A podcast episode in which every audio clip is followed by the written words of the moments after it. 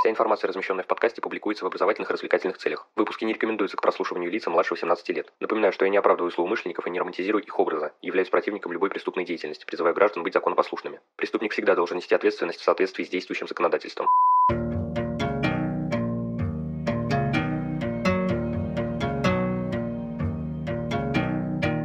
Всем привет, вы на канале Cream One, и сегодня мы поговорим об исследованиях холодного и метательного оружия.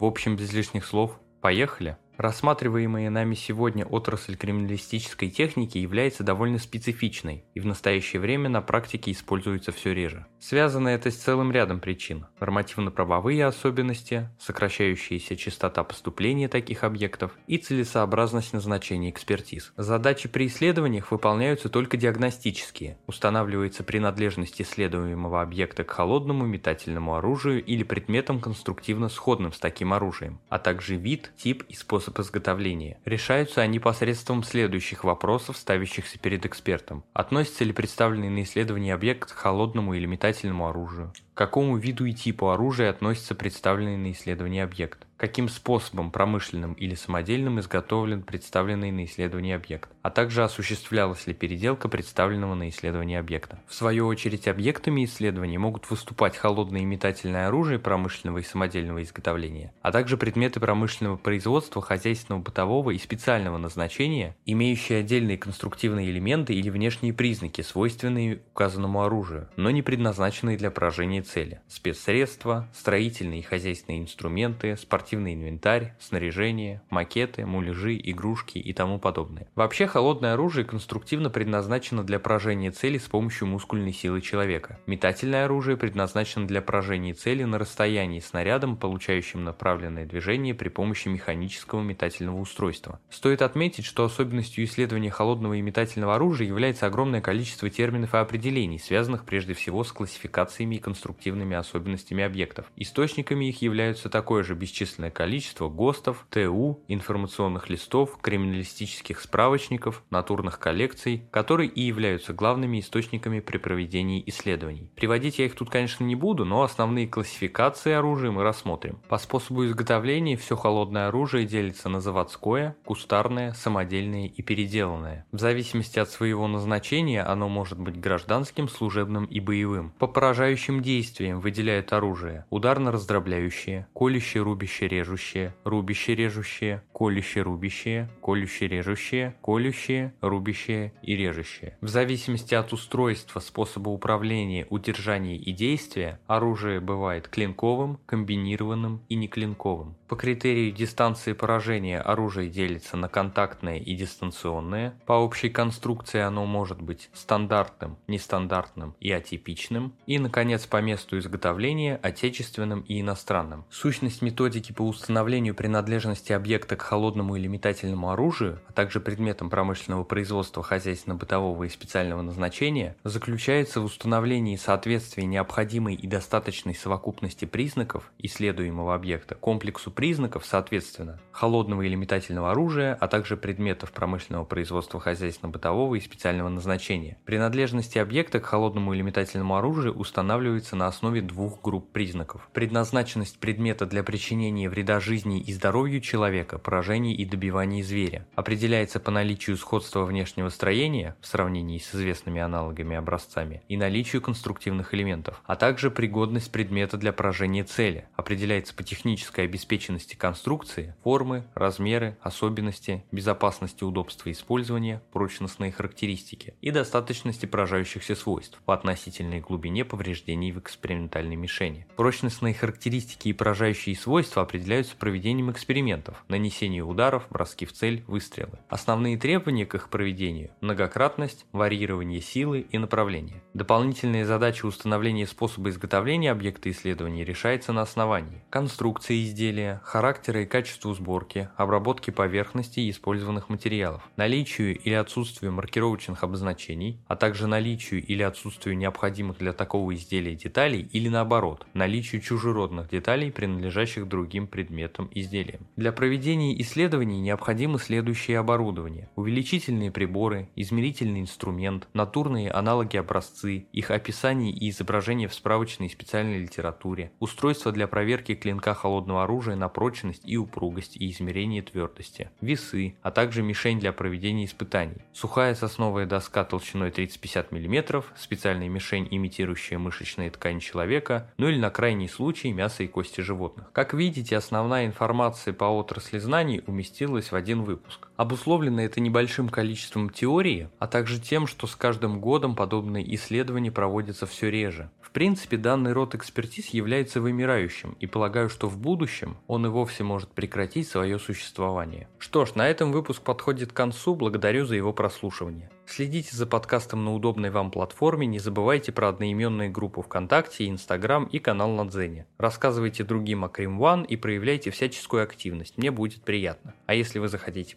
поддержать проект материально, добро пожаловать на Boosty, рад любой помощи. Но главное, всегда помните, нераскрываемых преступлений не бывает.